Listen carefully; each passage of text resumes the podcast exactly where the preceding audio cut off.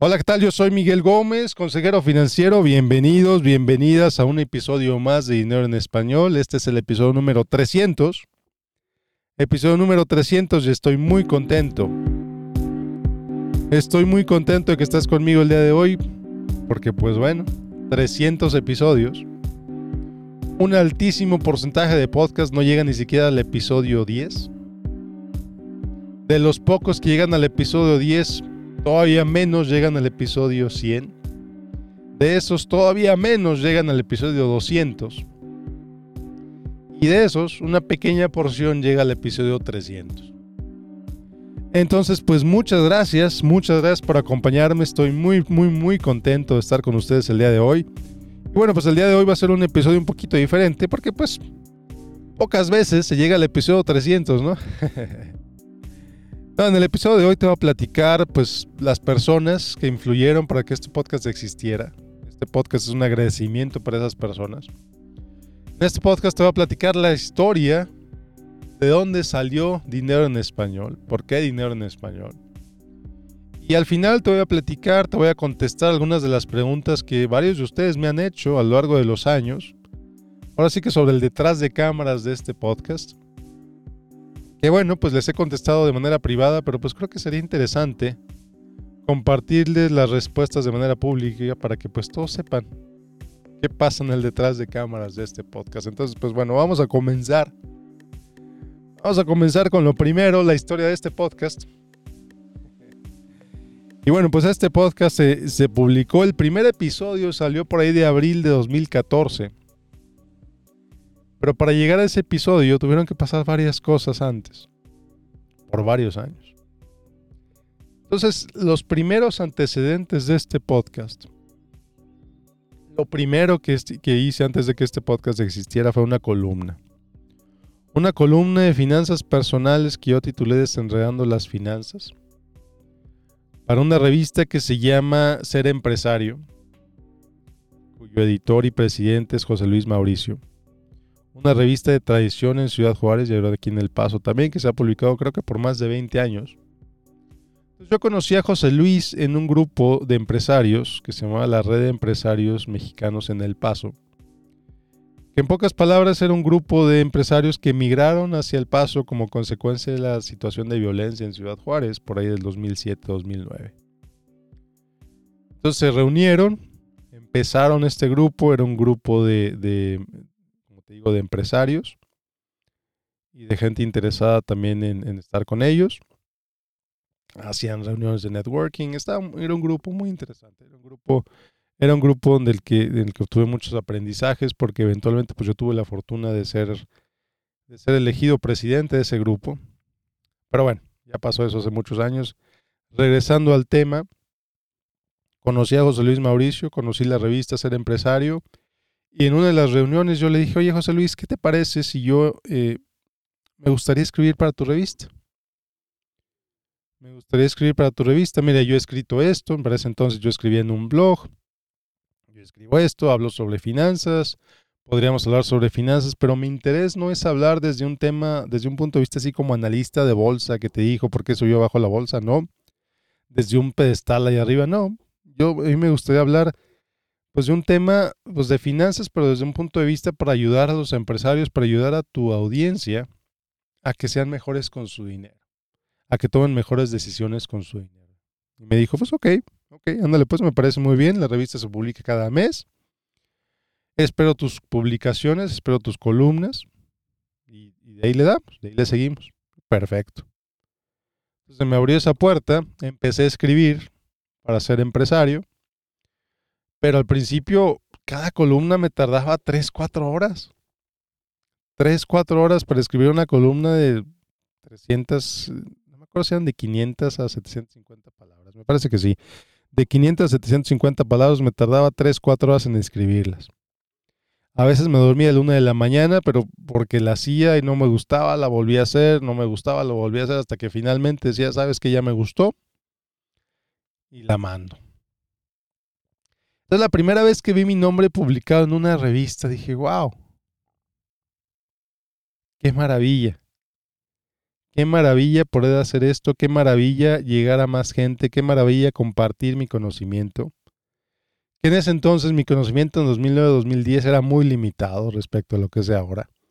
Y todavía hoy, te digo con toda claridad, me falta muchísimo por aprender. Pero bueno, se me abrió esa puerta, escribí, gustaba mucho escribir, me gustaba mucho colaborar en esa revista. Y de pronto, pues en ese mismo grupo, en la red, conocí a Emanuel Vélez. Emanuel Vélez resulta que él era eh, uno de los editores, editor, no recuerdo su posición en el diario del Paso. Aquí en El Paso en ese entonces había dos periódicos diarios. Uno, El Paso Times, que era el periódico en inglés, y el diario del Paso, que era el periódico en español. El Paso, Texas, siendo una comunidad hispana, predominantemente hispana, el 85% de la población en El Paso habla español. Entonces el diario del Paso, pues es un, buen periódico, un periódico de buen tamaño. Me dice Manuel, oye Miguel, ¿qué te parece si empiezas a escribir también para mí? Aquí para el periódico, cada semana. En lugar de cada mes, como escribes con, en, en Ser Empresario, conmigo escribirías cada semana. Yo, pues maravilloso, fantástico, me parece muy bien y empecé a escribir. Entonces, el enfoque que le di a esa, esa columna también fue desenredando las finanzas. Entonces, desenredando las finanzas, ¿por qué? Porque me era mi impresión que el tema de las finanzas personales estaba todo revuelto, todo complicado. Los expertos de ese entonces y todavía los expertos lo hacían cada vez más complicado. ¿Para qué? Pues no sé, para subirse a un pedestal o porque creían que eso le ayudaba a la gente, no tengo idea. Pero si tú le preguntas a alguien qué le acaba de decir el analista de finanzas, la mayoría de la gente te va a decir no tengo ni idea. Entonces el concepto detrás de desenredando las finanzas fue, bueno, pues vamos a hacer de las finanzas algo más digerible, algo más entendible, algo desenredado. Y entonces empezó la columna desenredando las finanzas en el diario del paso. De ahí, pues estuve escribiendo, no me acuerdo por cuánto tiempo, creo que fue poco más de un año, año y medio, la verdad no recuerdo.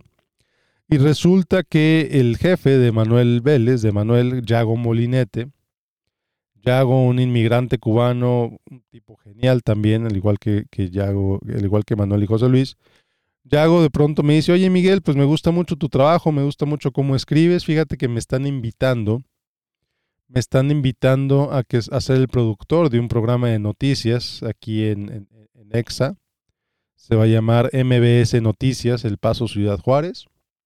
La titular va a ser Carla Mariscal. Carla Mariscal, una mujer que tiene años de experiencia, que tiene una trayectoria bien interesante en medios aquí en, en la región. Y pues me gustaría que tú fueras, formaras parte de este equipo. Me gustaría que tú escribieras, que tú pues ya no escribieras, sino que ya tuvieras una columna en el noticiario de, Carla. ¿Qué te parece? Yo, pues fantástico. Me parece súper bien, pero pues nada más te voy a poner una condición. Que me permitas usar las grabaciones de esas columnas para lo que yo quiera. No hay ningún problema. Las columnas son tuyas. Puedes hacer tú lo que tú quieras con ellas. Ah, maravilloso. Entonces, los primeros episodios de Dinero en Español, pues no existía dinero en español. Los primeros episodios fueron columnas que yo publicaba para ese noticiario. Noticias MBS Ciudad Juárez El Paso con Carla Mariscal. Entonces, pues son columnas súper bien producidas, con audio profesional, con una edición de audio fantástica, cortesía de Víctor Luébano. Víctor Luébano también un súper profesional que respeto, que, que admiro mucho, que me cae súper bien. Entonces, pues yo iba a las, a, las instalaciones de EXA, aquí en El Paso, a grabar mi columna. A grabar mi columna. Entonces yo desde el principio yo tenía un outline de qué era lo que iba a decir, ya tenía escrito más o menos qué era lo que quería decir, los puntos claves que quería tocar en la grabación. Entonces iba, grababa, Víctor me, editaba la, columna súper bien editada, con efectos de audio, con música de entrada, con música de salida. Fantástico.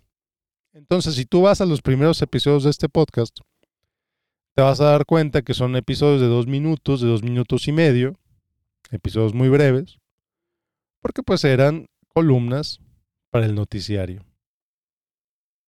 que te acabo de, mencionar. Entonces, pues bueno, de ahí empezó Dinero en Español. En ese entonces, el podcast se llamaba Desenredando las Finanzas. Pero pues todo eran las columnas que salía con en Exa. Poco después se me ocurrió, oye, bueno, ¿y si empiezo a grabar mis propias columnas? ¿Y si empiezo a grabar esto y si lo, lo empiezo a hacer, a tratar como mi podcast? Y así empecé. Así empecé, empecé grabando. Empecé grabando el podcast en aplicaciones que me encontré en la, en la tablet, en el iPad, en el teléfono. Luego después me compré una computadora con un micrófono de con un micrófono Blue y grabé en la computadora y el micrófono por varios años sin ningún problema. A veces si te fijas los reviews de iTunes, vas a ver varias quejas por la calidad de sonido. Y pues es que varias veces, pues no tenía la computadora a la mano, entonces grababa. Lo que hacía era que agarraba el teléfono y le empezaba a grabar una nota de audio.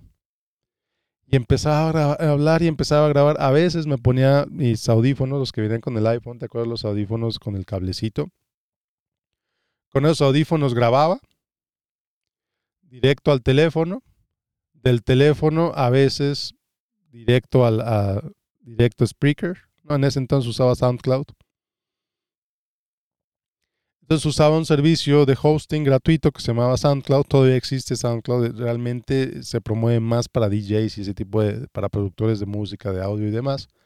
Pero también hay algunos podcasters que lo usan como plataforma de sonido para, para, grabar ahí sus podcasts, porque pues bueno, son, es una plataforma gratuita para las primeras, no me acuerdo cuántas horas de contenido. Entonces SoundCloud me funcionó bastante bien, ahí subía las columnas de, del noticiero, de ahí se pasaban a iTunes, de ahí se pasaban a todos los distribuidores de podcast. Entonces, hasta que SoundCloud se me llenó. Entonces, cuando SoundCloud se llenó, dije, bueno, ¿qué voy a hacer ahora?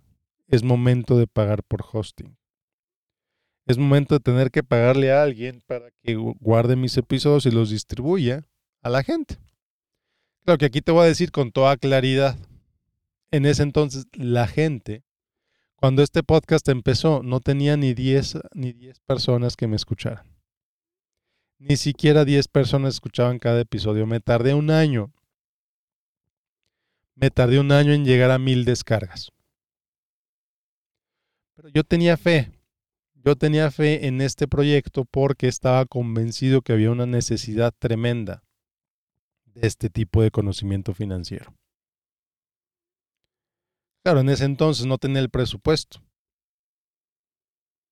Tenía el tiempo, tenía el tiempo para grabar el podcast, pero no tenía el presupuesto para comprar mejores herramientas. Entonces cuando empecé, fue una bendición, fue una alegría, una maravilla grabar los primeros episodios en equipo profesional de audio, en una cabina literal profesional de audio.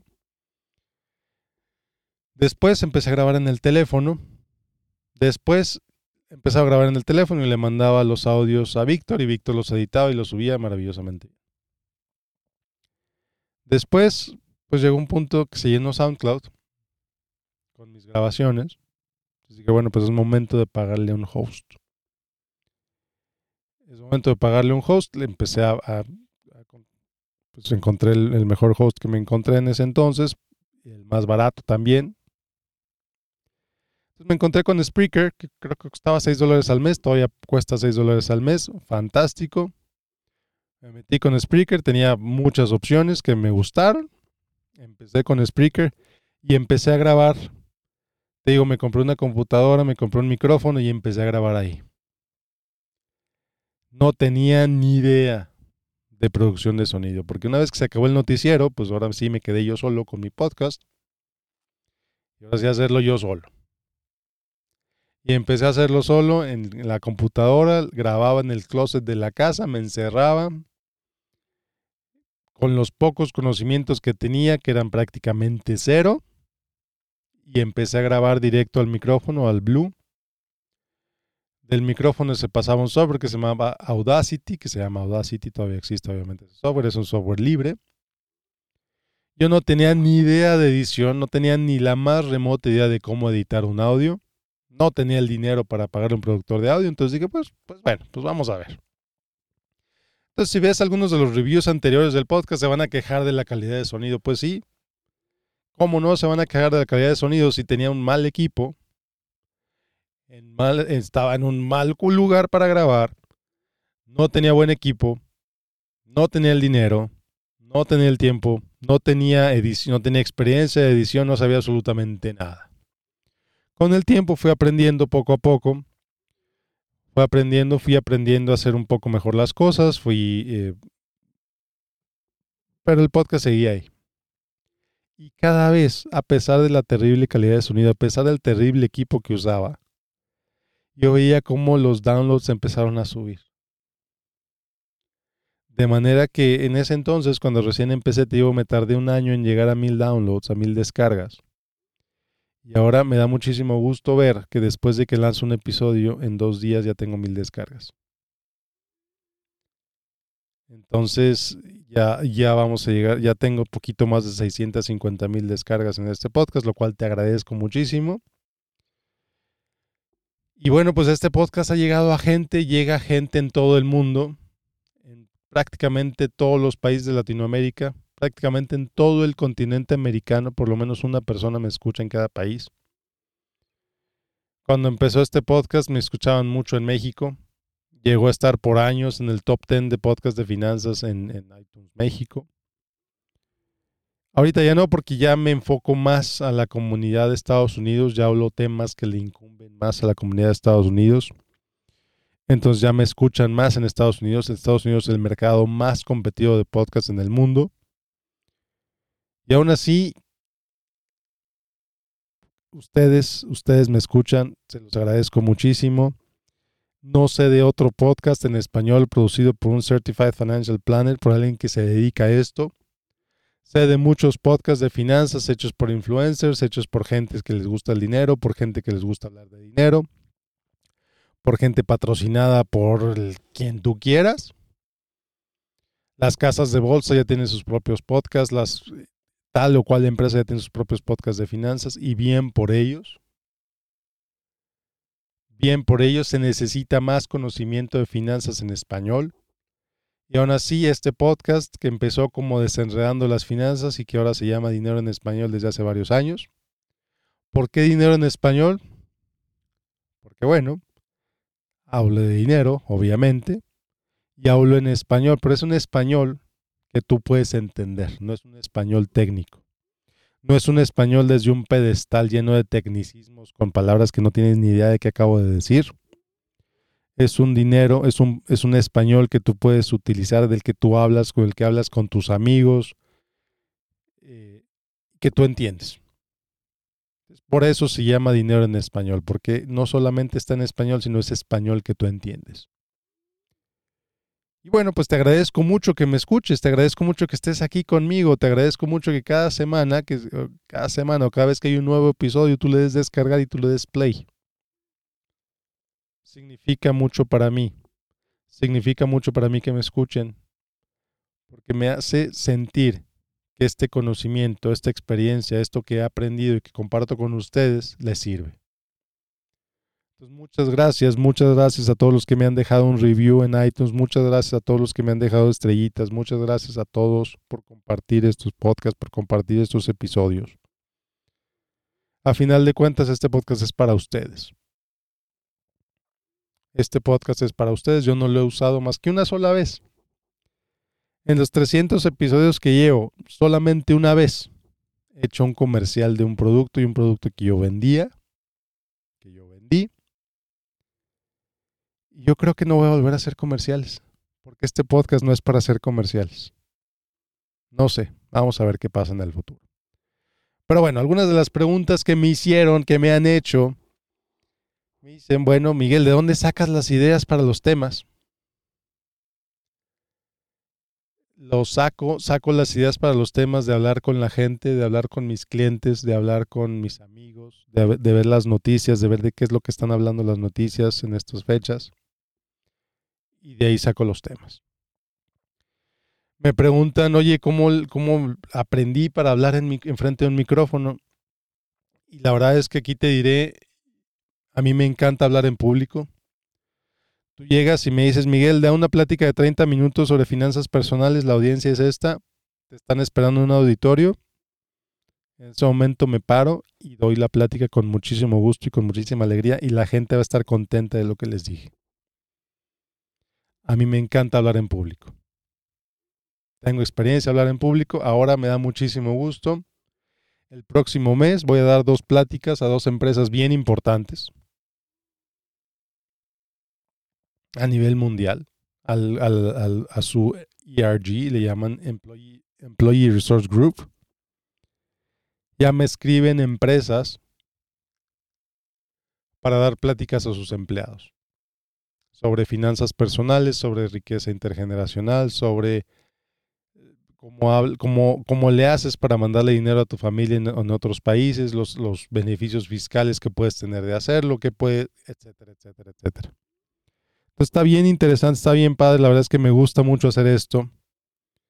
Disfruto mucho hacer este podcast. Disfruto mucho recibir sus comentarios. Disfruto mucho recibir sus palabras de, agradecimiento por lo que les dije. Espero seguirles recibiendo. Espero que me sigan escuchando. Se los agradezco muchísimo. Otra pregunta que me hacen muy, muy seguido. Oye, Miguel, ¿y dónde grabas? ¿Cuándo grabas? Bueno, pues yo grabo en mi casa Normalmente grabo los domingos antes de que se despierten todos, porque una vez que se despiertan todos el ruido es imposible. Entonces grabo, me voy, me meto en un lugar silencioso.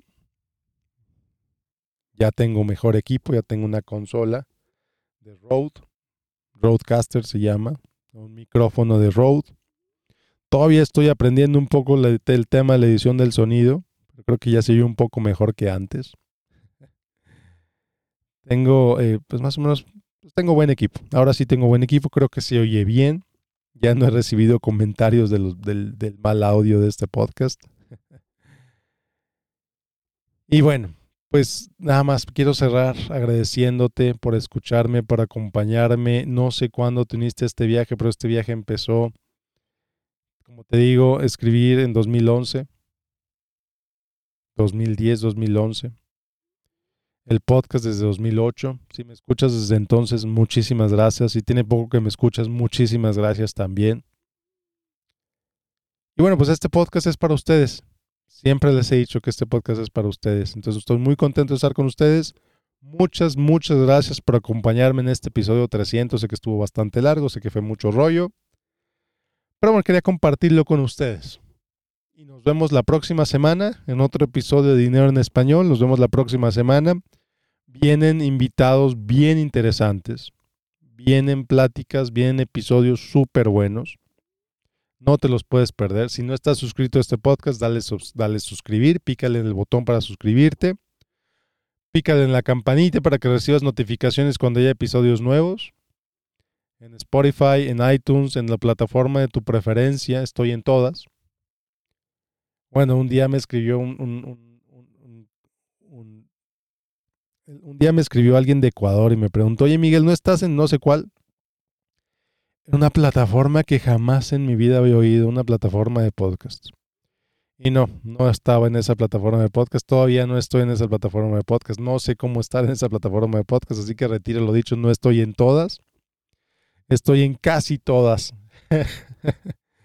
pero al menos sí estoy en las principales iTunes, Spotify, Google Podcast, Pandora, iHeartRadio, eh, Spreaker, Stitcher, muchas otras. Ahí me encuentras. Estoy en Audible, estoy en Amazon. Y bueno, pues ya no me quiero extender más. Te quiero agradecer una vez más que me escuches, que me acompañes, que me mandes tus preguntas, que me mandes tus comentarios, que me dejes tus reviews. Te lo agradezco muchísimo, me ayudan mucho. Y bueno, ya no me quiero extender más. Nos vemos la próxima semana. Nos vemos la próxima con otro episodio de Dinero en Español. Que tengas un excelente, excelente, excelente día. Hasta la próxima.